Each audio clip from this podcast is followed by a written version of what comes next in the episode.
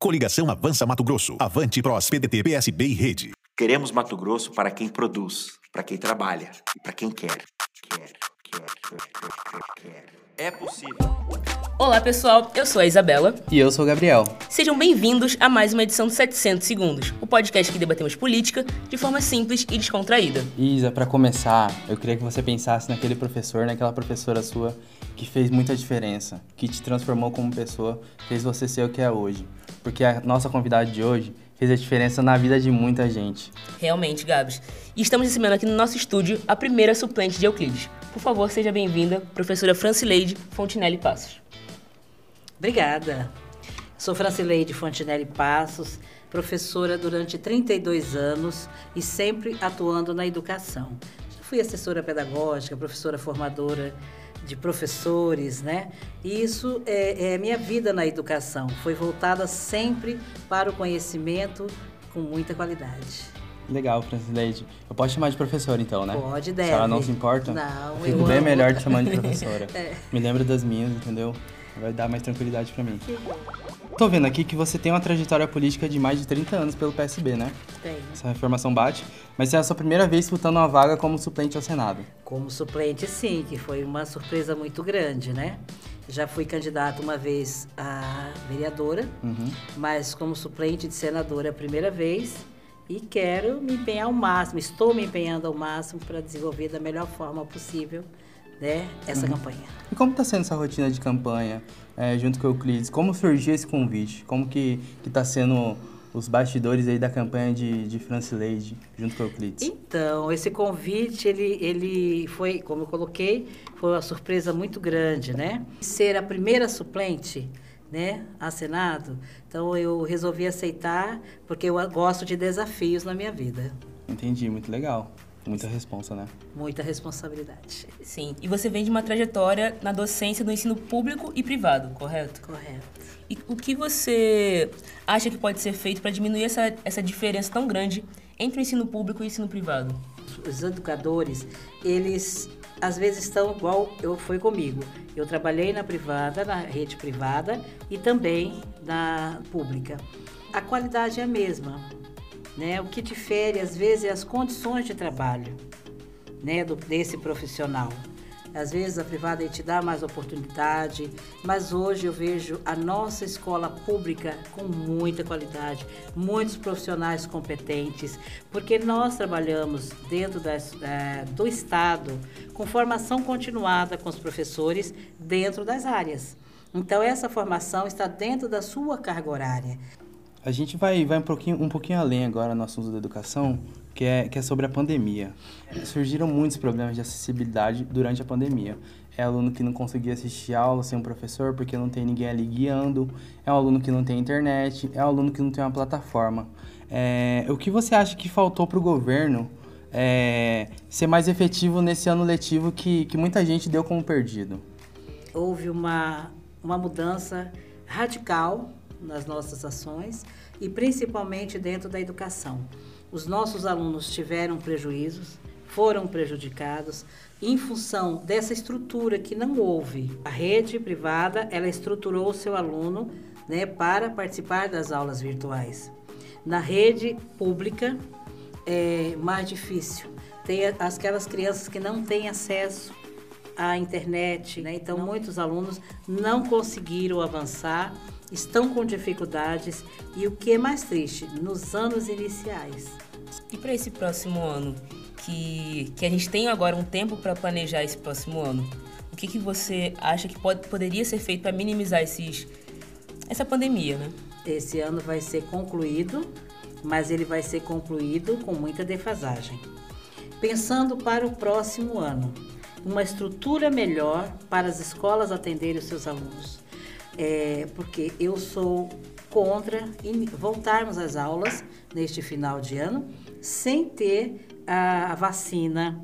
O próximo já tem que pensar numa reorganização do atendimento a esses alunos, né? Com qualidade e não deixando nenhum de fora. Porque um político ele é majoritariamente, é, como vou dizer, formado por homens, brancos. E como você se vê nesse cenário disputando uma vaga que é de destaque, é, que é a primeira suplência, E como você se vê nesse cenário representando tantas pessoas, tantas mulheres, tantas pessoas negras? Eu, por ser uma mulher, uma funcionária pública, mulher negra, né, eh, nós estamos buscando a cada dia mais o nosso espaço dentro da política.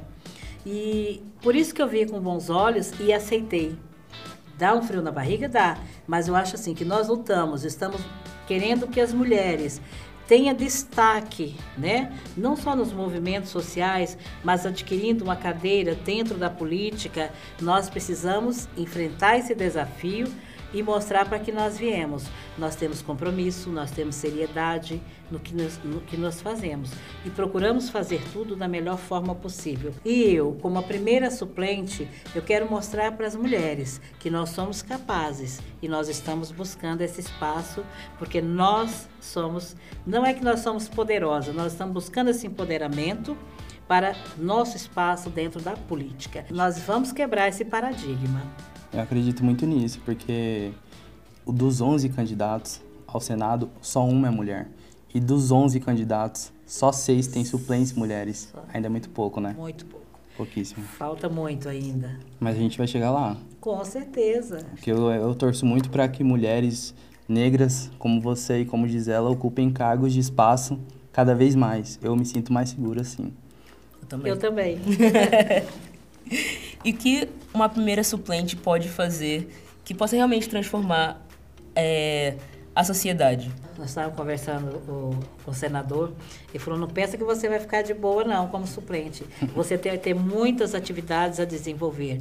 E pensar tanto na, na educação, na formação das mulheres, buscar trazer cada vez mais. Eu, eu acredito que nós precisamos ampliar muito o nosso número de mulheres na política, mas voltar muito para a educação também. E esse papel é fundamental e é uma das metas que eu trago. Não só para educação, né, né, né, candidata? Porque eu estava vendo que a senhora em Rondonópolis trabalha em muitos projetos sociais. Eu queria que a senhora falasse um pouquinho sobre eles, Ah. sobre cada um, se a senhora puder. Se não for muito incômodo, a senhora falar pra gente? não, não. Então tá bom. Bem, eu sou associada do Lions Clubes já há 20 anos. Lions Clube nós, é um clube de serviço onde nós se- somos voluntários, nós pagamos para ser voluntários, porque para você, nós, no meu município, nós trabalhamos com banco de cadeira de rodas, atendendo as pessoas menos favorecidas.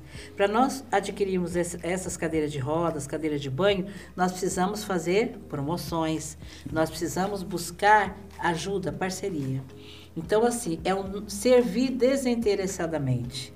Né? E quando você vai visitar aquelas pessoas muito carentes e você vai sair de lá até fortalecida porque ela te transmite uma força muito grande.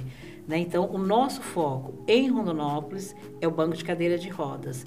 E nós trabalhamos atendendo, eh, nós já tem- entregamos mais de 600 cadeiras de rodas no município de Rondonópolis. Então, assim, é um trabalho muito bonito, nós batalhamos bastante e, para isso, eu tenho que ter toda essa dedicação. Eu ia perguntar se é possível fazer muitas mudanças, mas sendo mãe, vó, militante do PSB, ajudando, ajudando nas causas da comunidade, eu não preciso nem perguntar. É claro que a senhora consegue. Olha, você tem que se virar nos 30. Às vezes meu esposo fala assim, você não mistura as coisas, não? Agora a atividade do Lais, agora você vai para a igreja e você vai para acampamento da igreja, aonde eu vou para cozinha, para cozinhar para 300 pessoas. Então, assim, ele fala, você não confunde as coisas, sua cabeça não pira? Eu falei, ainda não, ela tá boa ainda, né? A gente consegue administrar essa situação. É, por isso que a gente tem que estar bem. Porque se eu não estiver bem, eu não consigo fazer isso. Professora, você quer deixar um recadinho pro nosso querido ouvinte e telespectador? Eu peço assim, o meu nome né, está à disposição juntamente com Euclides Ribeiro. Então eu gostaria assim da confiança das pessoas, que nos dê essa confiança votando e nos apoiando, porque nós precisamos fazer muito mais pelas pessoas, mas quando você tem é, um poder, você tem como caminhar, trabalhar leis, fazer com que tenha realmente seja tenha condições de ser desenvolvido, é muito mais fácil nós ajudarmos a população. Nós queremos mudança, né? Mas nós precisamos estar lá para fazer essa mudança em prol à nossa comunidade, com muito amor e com muito respeito a cada um. Candidata, eu não só acredito, como eu luto e eu quero também. Muito obrigado pelo bate-papo de hoje. O 700 segundos está chegando ao fim, mas semana que vem a gente está de volta, não, Isa? É isso. Avante e até a próxima. Muito obrigada. Agora É, vou pegar uma aguinha aqui, né? Pode tomar, pode Bebe aguinha, água, fica tranquilo.